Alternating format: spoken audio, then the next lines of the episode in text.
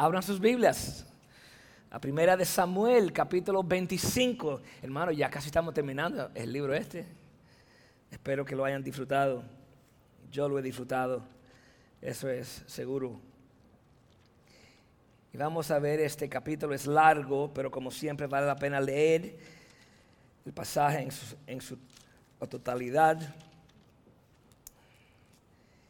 Primera de Samuel, capítulo 25. Usted sigue ahí siguiendo en su vista, en, su Biblia.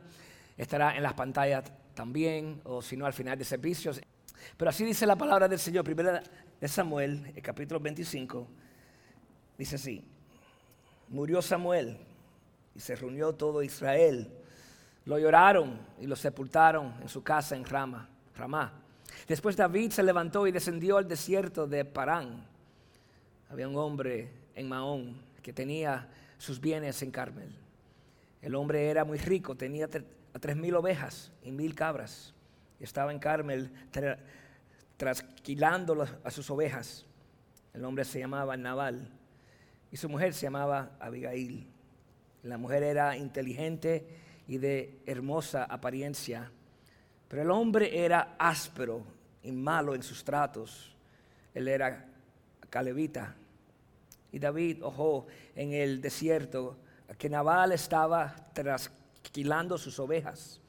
Entonces David envió diez jóvenes y les dijo, suban a Carmel, visiten a Nabal y salúdenlo en mi nombre. Y le dirán así, ten una larga vida, paz para ti, paz para tu casa y paz para todo lo que tienes. He oído que tienes esquilados, eh, esquiladores. Ahora bien, tus pastores han estado con nosotros y no los hemos maltratado, ni les ha faltado nada todos los días que estuvieron en Carmel. Pregunta a tus criados y ellos te lo dirán.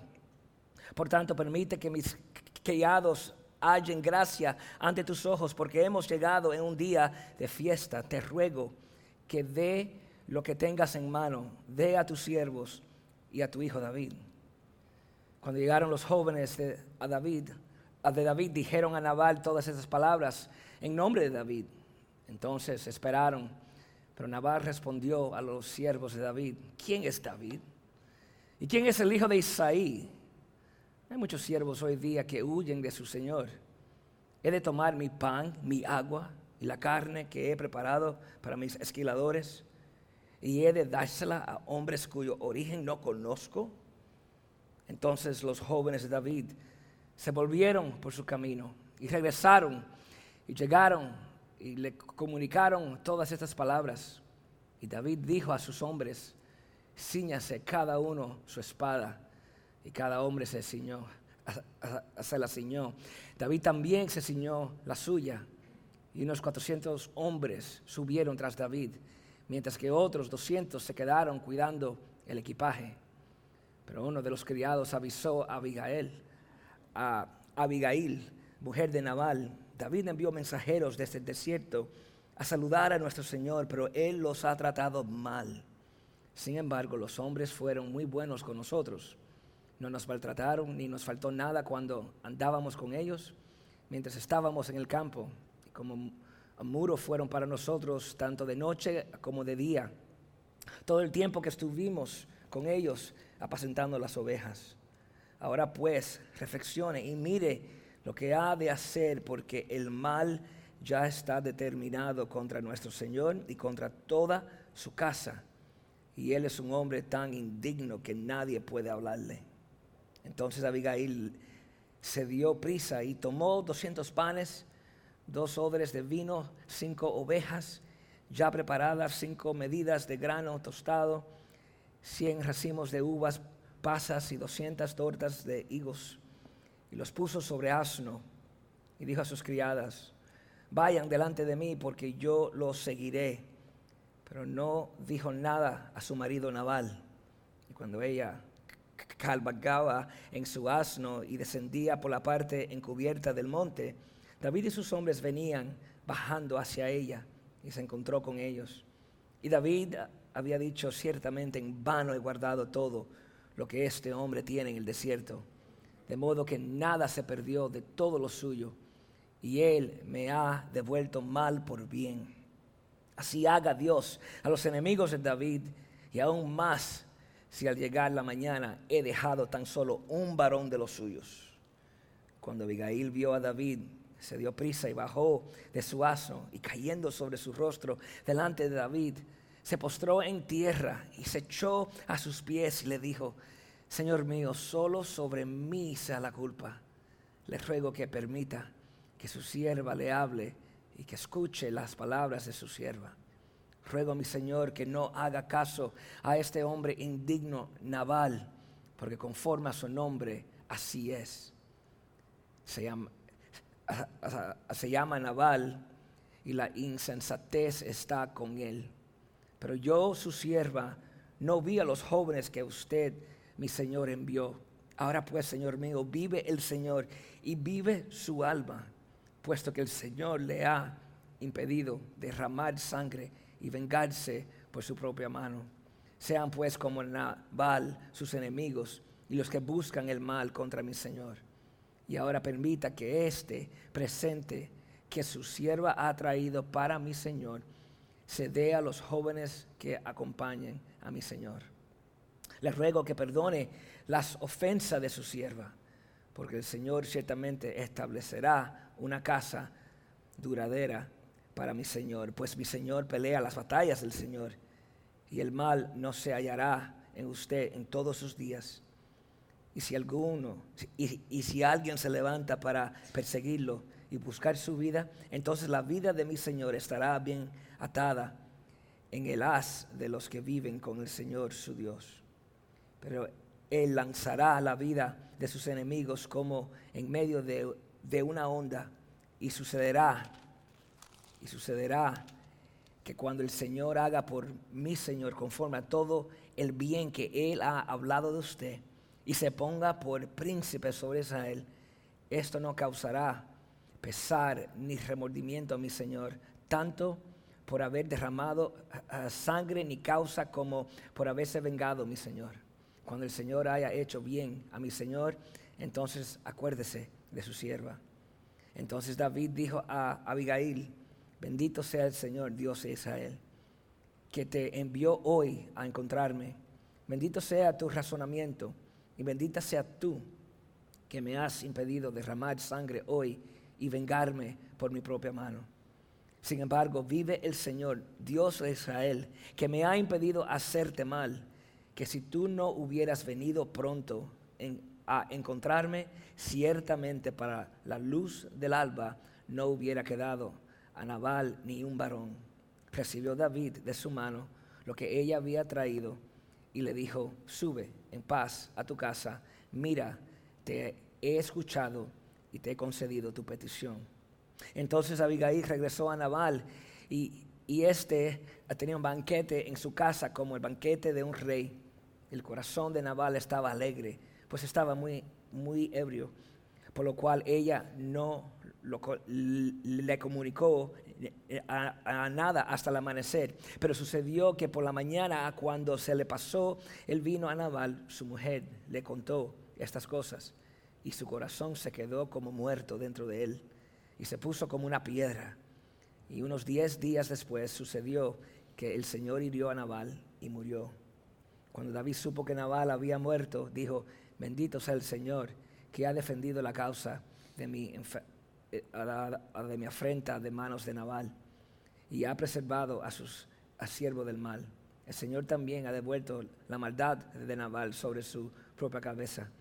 Entonces David envió un mensaje a, Abigail para tomarla para así por mujer. Y los siervos de David fueron a casa de Abigail en Carmel y le hablaron diciendo, David nos ha enviado a usted para tomarla para sí por mujer. Ella se levantó y postrándose a, rostro en tierra dijo, miren, su sierva es una criada para lavar los pies de los siervos de mi Señor. Abigail se levantó apresuradamente, montó un asno y con sus cinco ah, doncellas que la, atendían, que la atendían, siguió a los mensajeros de David y fue su mujer. David había tomado también a Ainoam de Jezreel y ambas fueron mujeres suyas, pues Saúl había dado a su mujer a Mical, mujer de David, a Palti, hijo de Elais, que era de Jalín. Vamos a orar. Amado Señor, gracias por tu palabra. Y ahora, al haberla leído, oh Padre, que en esta historia tan hermosa y tan difícil también de ver en la forma en la cual el pecado nos atrae y nos causa hacer cosas que no te agradan a ti, Señor, que nosotros podamos ver la realidad del pecado, entonces que podamos ver también tu mano soberana, tu gracia, tu amor, que nosotros sabemos en este lado del, nuevo pacto que en Jesús hay salvación, en Jesús hay propósito, que nosotros podamos entender eso claramente, cada uno de nosotros hoy, en Cristo Jesús. Amén. Amén. A través, hermanos, de este libro que hemos estudiado de Primera de Samuel, hemos visto en varias ocasiones y siguiendo esa línea que David ha llegado a ser un tipo de Cristo, uno que existía para su día, pero el Señor levantó con un propósito de ser una sombra de aquel que un día iba a venir por medio de su mismo linaje. Y quizás la expresión, el evento más claro en lo cual vemos a David siendo ese tipo de Cristo, ese tipo de Mesías para el pueblo de Dios, fue en primera de Samuel 17, en el momento que él allí peleó con el gigante Goliat. Dios levantó a su héroe, a su Mesías por el momento para que derrotara los enemigos del pueblo. Hemos visto varios momentos en los cuales vemos, wow, David sí. Miren, allí el tipo de Cristo apuntando hacia aquel que va a venir. Pero a la misma vez han habido momentos en los cuales hemos visto la humanidad de David. Hemos visto su vida pecaminosa. Hemos visto momentos en los cuales él no ha tenido suficiente fe para el momento, ha flaqueado en su fe en momentos de mucho terror y temor, huyendo de Saúl. Hemos visto aún momentos en los cuales él ha mentido. Y esa mentira han traído que muchas personas hayan muerto, como sucedió en el pueblo de Nob, donde todos los sacerdotes y la familia de Ahimelech fueron todos matados por Saúl en su ira. Y todo comenzó por una mentira de David. Él mismo lo reconoció. Y hoy vamos a ver otro momento pecaminoso de David. Y, vemos un aspecto en lo cual no hemos visto hasta ahora. David está en, una situación donde él siente que alguien lo ha traicionado. Naval, este hombre. Él ha considerado que le debe un favor y este hombre le ha negado. Y vemos que David enseguida se llena de ira y se provoca a tomar a venganza sobre él. La forma que él actúa, vamos a ver ahí que se requiere que una mujer, la esposa de Naval, llegue allí para tratar de controlar aquella situación usada por el Señor con ese propósito. Para recordarles de las promesas de Dios acerca de lo que Dios está haciendo y como que esto que Él va a hacer no es necesario. O alguien lo ofendió y Él reaccionó. Te puedo hacer la pregunta en esta mañana, ¿cómo tú respondes en momentos cuando alguien te ofende? Cuando tú piensas que alguien te ha hecho una jugada fea. ¿Eres tú el tipo de persona que es listo para atacar? ¿Eres tú esa persona que enseguida tú necesitas tu justicia? ¿O eres una persona que no atacas directamente, pero de forma pasiva, como que te vas alejando de la persona y ya no tiene trato con esa persona, pero por dentro estás comiendo de esa persona pedazo. ¿Quién eres tú? ¿Cómo tú reaccionas a las ofensas de los demás? Al ver este pasaje, yo quiero que nosotros veamos esta idea principal en este pasaje y es esto, que el Dios que nos salvó, también nos está santificando para que aprendamos a responder correctamente a las inevitables ofensas que recibimos de los demás. Ahí donde vamos a ir en este pasaje, hermanos. El Dios que nos salvó, aquel que nos salvó en su Hijo Jesús, que nos dio su Santo Espíritu y que nos está santificando, transformándonos a la imagen de Cristo. Él está transformándonos de tal modo para que nosotros podamos reaccionar a todas esas ofensas que otros nos traen, que lo hagamos de una forma correcta, piadosa, cristocéntrica, y que podamos vivir en esos momentos el Evangelio para que Cristo sea magnificado en nuestras vidas. Al mirar el contexto de nuestro pasaje, vemos que hay, que hay un anuncio terrible. Samuel ha muerto, en versículo 1, el último de los jueces, aquel que fue juez y profeta. Esto es literalmente el presidente de los Estados Unidos ha muerto. Esto es las torres gemelas en el 2001 fueron atacadas y muchos murieron. Es un momento histórico, un momento que capta la atención de todo Israel. Por eso nos dice el pasaje que todo Israel estaba de luto. Todos, todos se reunieron para, para lamentar la partida, la muerte de Samuel. Samuel había estado ahí desde el principio. Este libro empieza con la vida de Samuel. El libro se llama Primera de Samuel. Es un personaje muy importante en este libro, aunque en los últimos capítulos y hace rato no sabemos mucho de él. Él es el que era el juez, el líder de Israel, el que después puso a, a Saúl de rey porque Dios se lo había pedido. Es el mismo Samuel que después en una reunión privada ungió a David como el rey legítimo del pueblo. Interesante algo ver porque la semana pasada vimos ese pasaje en el cual David se le enfrenta a Saúl, ¿se recuerdan? Y como que Saúl reconoció que David es el rey legítimo. Y, y interesante saber que el próximo versículo escuchamos que Samuel murió, como que su trabajo ya terminó.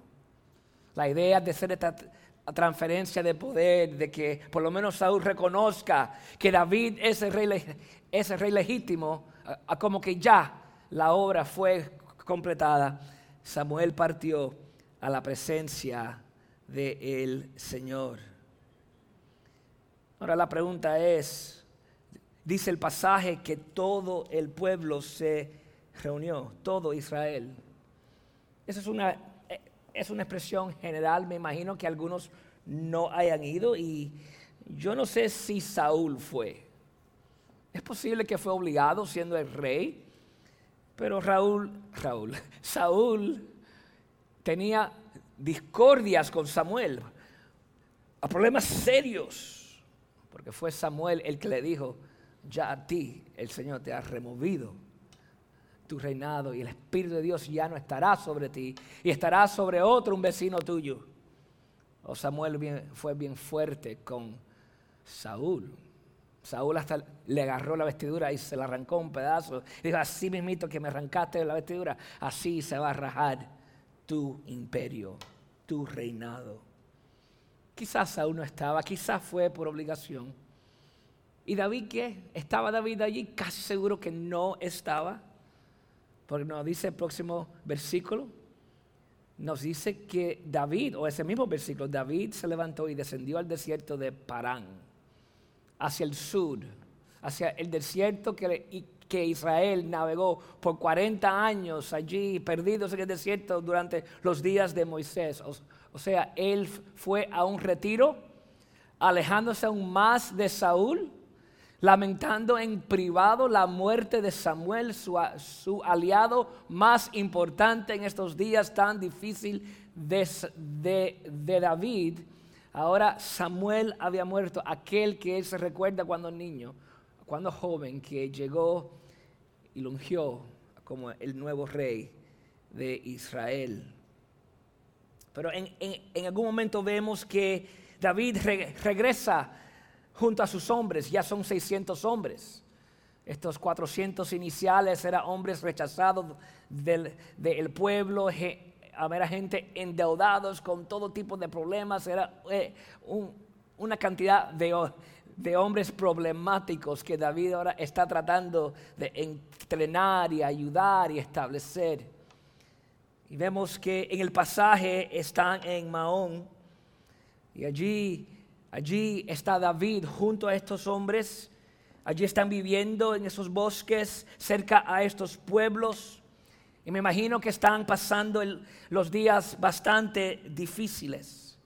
Imagínese proveerle a 600 hombres que necesitan comer, que necesitan equipaje.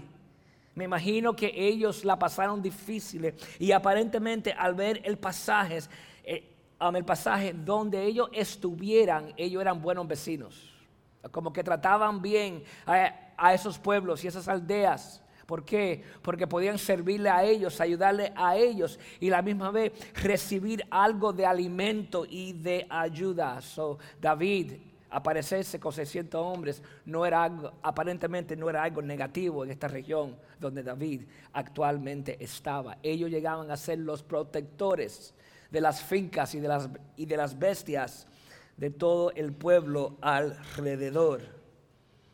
Y por lo tanto aquí nos menciona que había un hombre, versículo 12 en Mahón, que tenía sus bienes en Carmen. Un hombre de mucho dinero, su nombre es Naval. Literalmente su nombre significa tonto, una persona despreciable, nos dice el versículo 3. Y tenía una esposa que era preciosa y era inteligente lo opuesto, que él era áspero y malo en sus tratos. Y en, ese, en esos días, en, ese, en esa etapa, en ese contexto, David, ve, bueno, yo he estado, hemos estado ayudando a estas tierras de Naval, protegiendo su ganado, protegiendo sus tierras. Déjame ver, he escuchado a lo mejor que él es un hombre áspero, difícil, Déjame buscar a 10 muchachos. Muchachos, vengan. Necesito que vayan a ver a Naval. Y fue bien preciso. Esto es lo que yo quiero que ustedes le digan. Estas son las frases. Díganle esas palabras. Vayan. Pídanle ayuda. Porque nosotros hemos estado ayudándole a Él. Ahora es, tiempo que Él nos ayude a nosotros. Y Él envía a estos jóvenes y estos jóvenes llegan a Naval. El versículo 5, Él los manda. Y cuando llegaron a Naval, la respuesta de Naval es una muy, muy difícil de tragar. Naval le responde a estos jóvenes, ¿quién es David? Y conocía a David. David ya había sido el, el yerno de Saúl, era un hombre militar los himnos y canciones que Israel cantaba acerca de David, él conocía a David. Y aún más dijo, el hijo de Isaí, los detalles de su vida lo conocía. ¿Quién es David? ¿Quién es este tipo? Este hijo de Isaí. Él es igual que un esclavo que se escapó de su amo y está en el monte, yo no le voy a dar ni comida ni recursos, no voy a, gastar todo lo que yo tengo en esa persona, ni aún a su ejército. Y estos jóvenes, imagínense, Naval había hablado, una persona áspera, una persona arrogante, una persona que, que nada más ve el dinero y los recursos, es él, él, él, él, él. Regresan donde está David. Y David le dice, oye, ¿y qué pasó? ¿Qué dijo? Y ellos le dijeron, bueno, Naval se burló de ti, tú eres simplemente un, fugitivo esclavo que, que, se ha escapado de una finca quizás. Él no le interesa ayudarte. Y vemos que David, el versículo 13, inmediata, inmediatamente vemos, y David dijo a sus hombres, ciñanse cada uno su espada. Agarren sus espadas, cada uno agarró su espada y se la ciñó. Y él mismo también. Y organizó 400 hombres para que vayamos ahora a tocarle la puerta a Naval y todo lo que está sucediendo allí, porque es el tiempo de trabajar y sacarle la lana a todas las ovejas. Es una operación enorme que sucede una vez al año, que da muchos recursos y dinero. Este es el día, el tiempo más importante en lo que es las ovejas y el procesar la lana. Y David, sin pensarlo, escuchó que agarran sus espadas, que ya estoy harto. A lo mejor pensando él, mira qué tonto fui allá con Saúl la semana pasada, que me tiré delante de él y, y, no lo maté. Lo tenía allí y nada más le corté el vestuario y no hice lo que tenía que hacer. A lo mejor estaba como que ahora yo necesito responder en forma fuerte, en forma agresiva. Y cuando escucha este anuncio, dio las órdenes. Y David se llenó de ira para ir. Uno sabe lo que es eso, ¿verdad? A mí nunca se me olvida, yo antes estábamos hablando del año 2000, 2000, 2001. Nosotros teníamos, yo y mi cuñado, Lazarito, teníamos una compañía de hacer maquetas arquitecturales. Y había un proyecto que ninguna de las otras empresas que hacían maquetas lo querían hacer. Era más dos semanas de anticipación hacer una maqueta que demoró mucho tiempo en hacer. Y el proyecto trabajando con los arquitectos y tratando de, de hacer algo que aparenta real, pero disminuyendo el detalle por causa del tiempo. Y todo se logró. Y nosotros estábamos contentísimos con aquella maqueta. ¡Wow! ¡Qué linda quedó! Y la entregamos. Y el que nos dio el trabajo me llama y dice, el dueño no le gustó para nada. Hermano, esa maqueta para mí, eso era lo más precioso que había en mi vida. El color no le gustaba, pero hicimos exactamente lo que, lo, que los arquitectos habían pedido. Los arquitectos estaban encantados. Y cuando yo escucho aquello, a este señor que me dio el trabajo, que yo antes le trabajaba a él en una empresa de, de arquitectura, que había sido años yo tratando de alcanzarle, predicar el Evangelio, él entendía mi vida en el Señor y todo esto.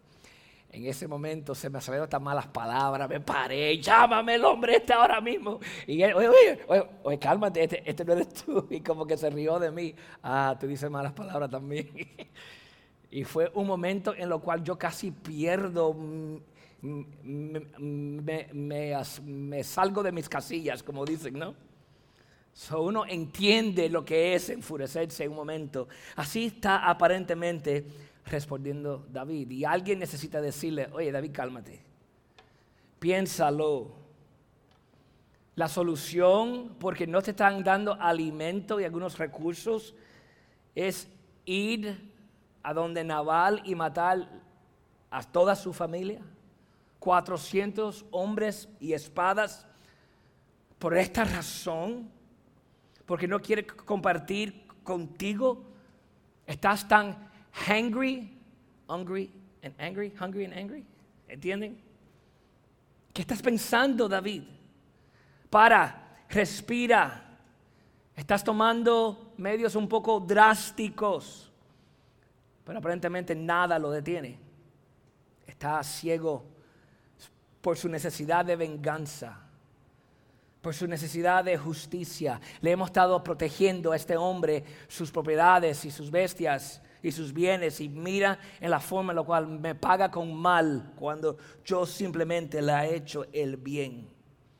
O sea, David sin darse ni cuenta en ese momento era, igual que Saúl, que mandó a, a matar a todos los sacerdotes de Nob. ¿Qué problema más grande David tiene en este momento, aún siendo el hombre de Dios, aún siendo aquel que el Espíritu Santo mora sobre él. Nos dice mucho del poder del pecado en nosotros. Y, si habían en ver la vida de David momentos en los cuales está escribiendo salmos, lamentando su pecado o gozándose en el Señor. Este es un momento un poco diferente, como que no ve más nada simplemente su propia venganza. Este es David dejando todo ese esfuerzo de controlar, de manejar el pecado en su vida. Ya no, ya no le interesa. Por este momento la carne está tomando posesión. Vamos para allá. Y David está en riesgo de perderlo todo. Y si algo lo detiene es exclusivamente la gracia de Dios y los propósitos de Dios. Porque lo único que puede restringir en cada uno de nosotros, no solamente en David, es los propósitos de Dios, lo que Él está tratando de lograr en nosotros. Si tomamos nuestra propia fuerza, inteligencia, y si tomamos los medios humanos, personales, que nosotros pensamos que son autónomas, nosotros destruiríamos a los demás. Y empezaríamos con la persona que supuestamente más amamos y la persona más cercana. Dice A.W. Pink, ningún hombre permanece un momento más de lo que la gracia divina lo sostiene. El cristiano más maduro y experimentado actúa neciamente en el momento en que se le deja solo. Ninguno de nosotros tiene ninguna fuerza de reserva o, sabiduría en sí mismo ah, de lo cual sacar. Nuestra fuente de suficiencia está atesorada por completo para nosotros en Cristo. Tan pronto como se rompa la comunión con Él, tan pronto como dejemos de mirarlo solo a Él, estaremos indefensos. Pero el Señor tenía un plan. El Señor tenía un plan. David se está en este momento descarrilando. Va a ser algo que se va a arrepentir luego, que, que no debería ser. Solamente el Señor y su gracia y su propósito lo va a detener. Y lo hace providencialmente a través de esta mujer, Abigail, que resulta ser la esposa de Naval. Y resulta ser que en la providencia de Dios, en el versículo 17, nos dice que uno de esos jóvenes se quedó atrás y fue donde estaba ella. Y le dijo, miren, esto es lo que está sucediendo. Y, fue a hablar a ella. ¿Por qué? Porque dice el pasaje que el esposo de ella con él no se puede hablar. Él no entiende. Ah, y ellos están hablando con ella y le explican, sí, es cierto. En esos días en el monte, pastoreando ovejas, el grupo de David, los soldados de David, nos ayudaron. Fueron ah, murallas para nosotros de protección.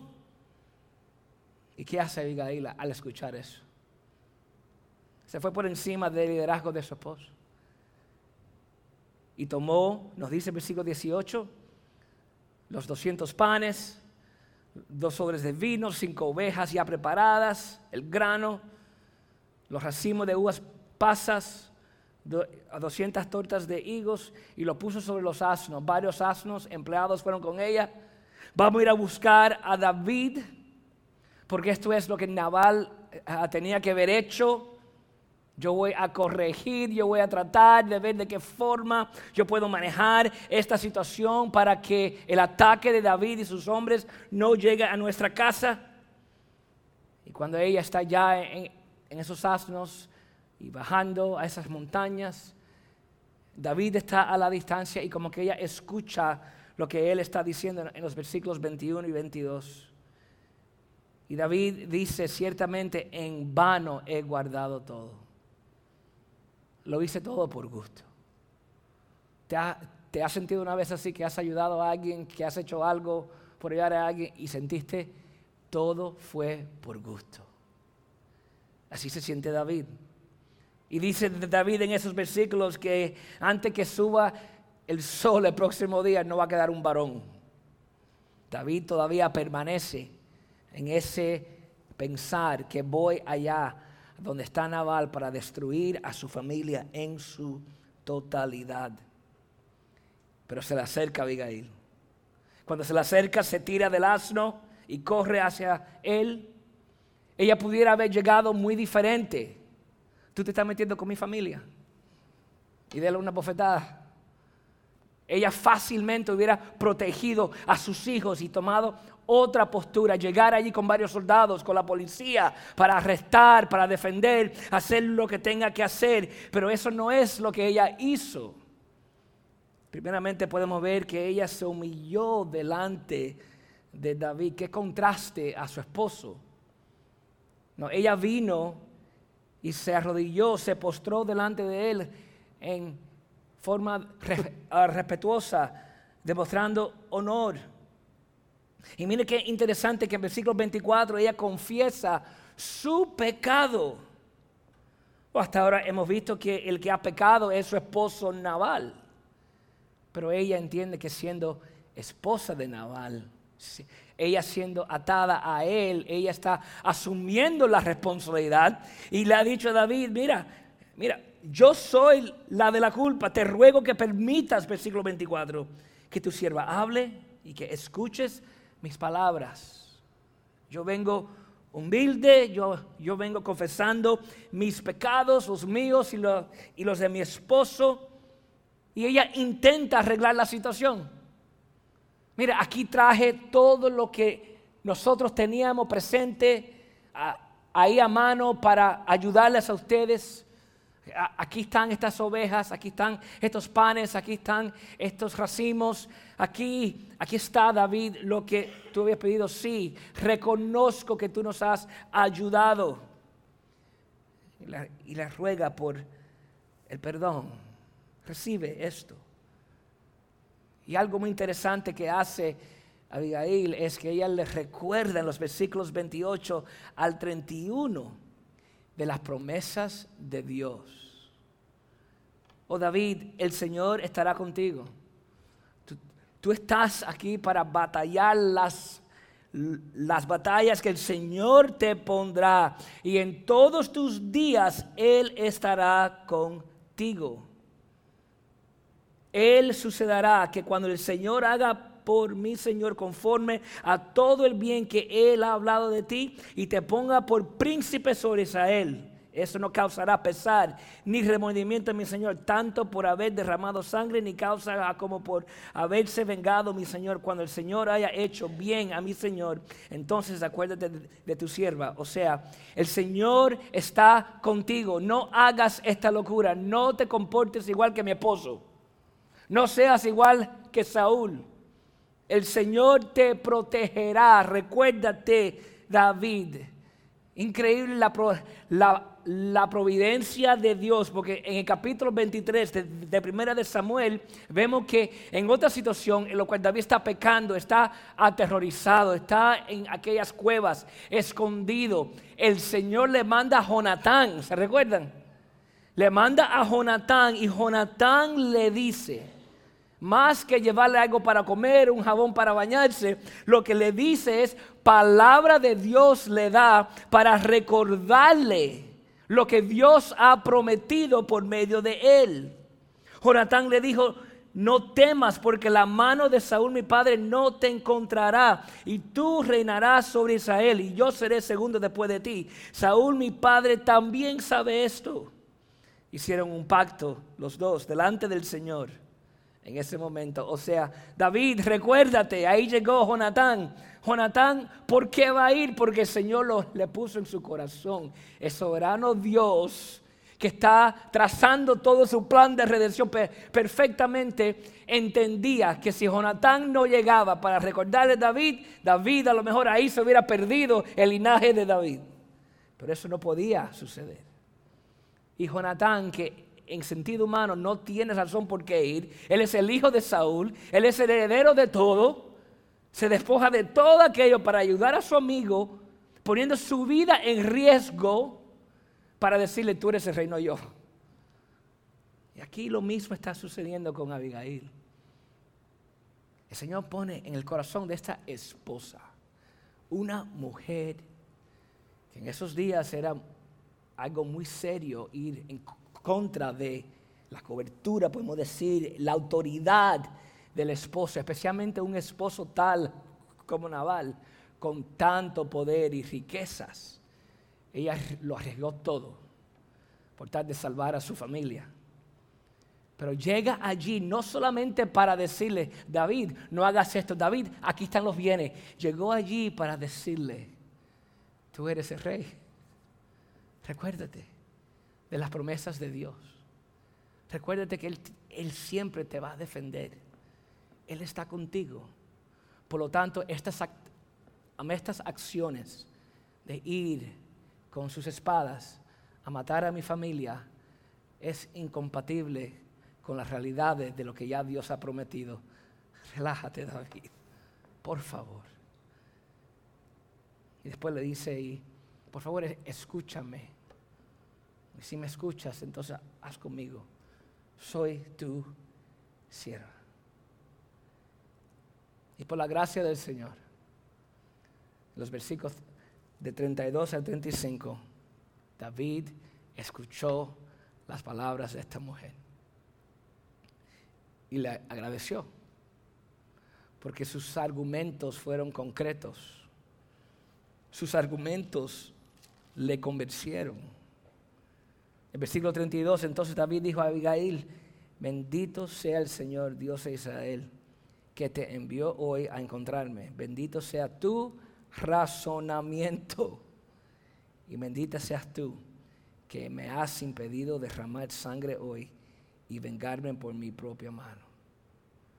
O sea, David en ese momento reconoció su error, reconoció su mentalidad pecaminosa, lo ciego que él estaba. Y viene Abigail con palabras de Dios, promesas de Dios que no cambian. Y David despierta. eventualmente vemos en que ella regresa a su casa. David regresa donde él estaba. Pero eventualmente Dios, el pecador nunca se escapa. El injusto nunca se escapa.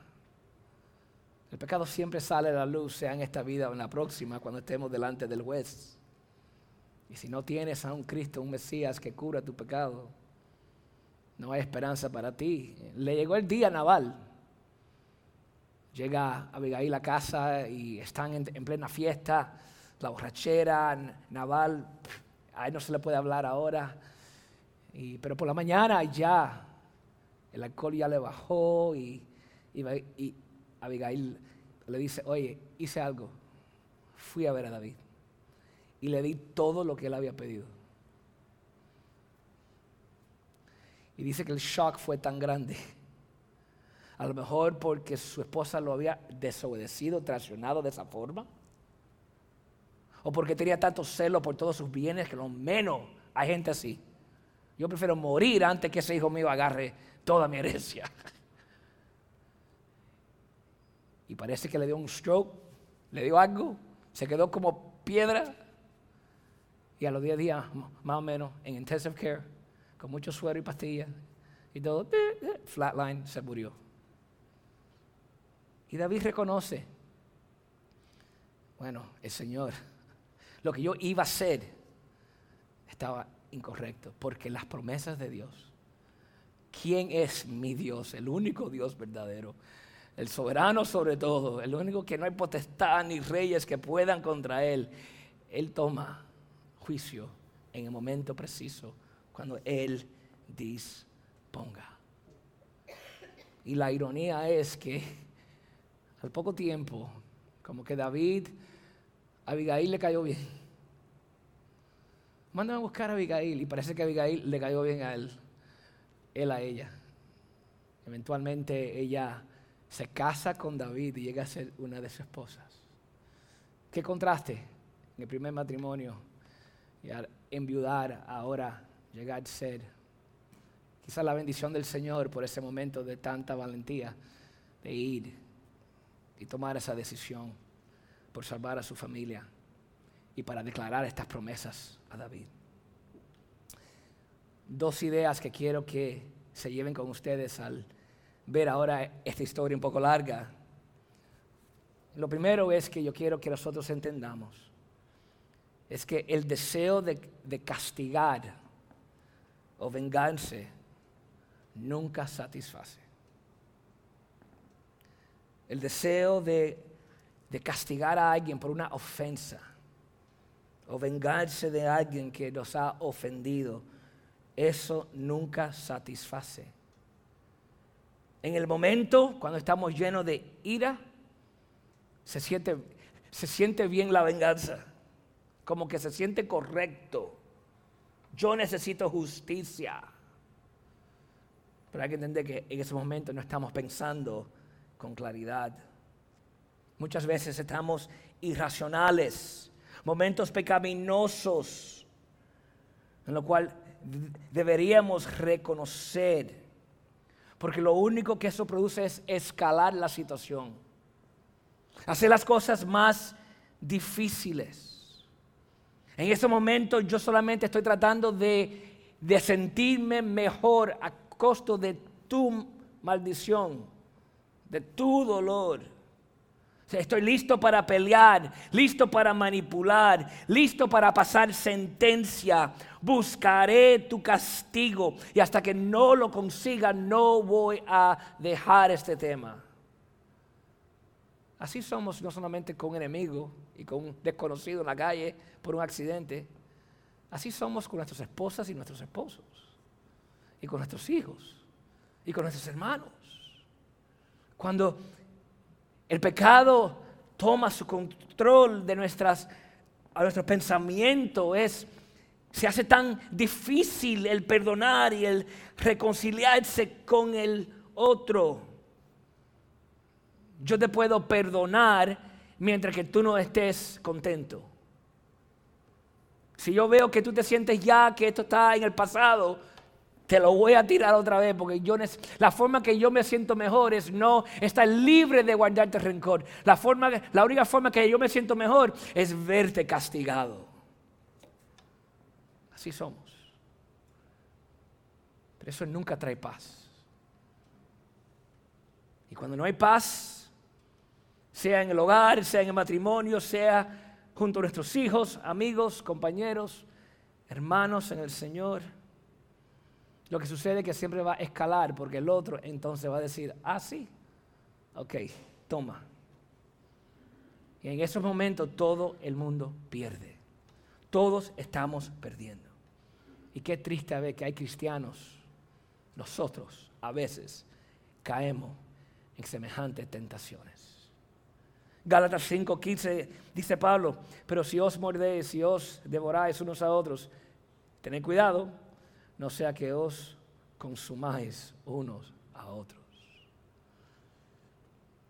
O el deseo de castigar o vengarse nunca satisface, hermano. Y segundo, y por último, nuestras respuestas piadosas a las ofensas de otros requieren que recordemos el Evangelio.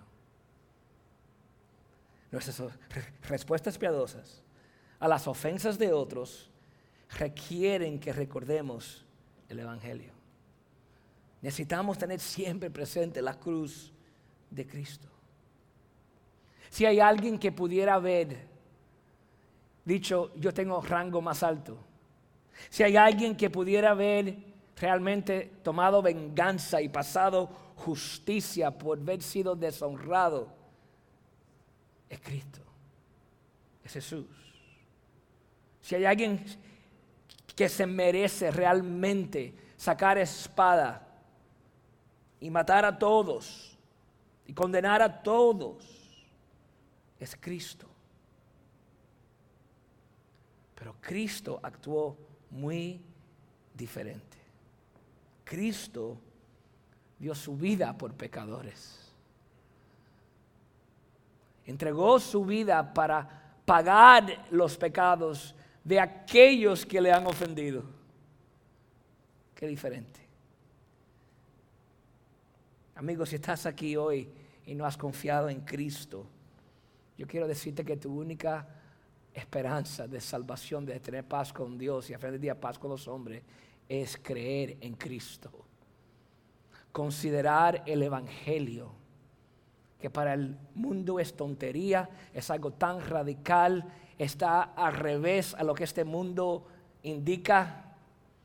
En este mundo es Tú vives para ti, para protegerte a ti, para pisotear a los demás para este ser el primero y no el último. Mas sin embargo, la única forma de tener paz con Dios y tener perdón de pecado y ser reconciliados a Dios y estar destinados a una vida eterna es a través de uno que vino, que tiene todo el derecho de pasar toda justicia.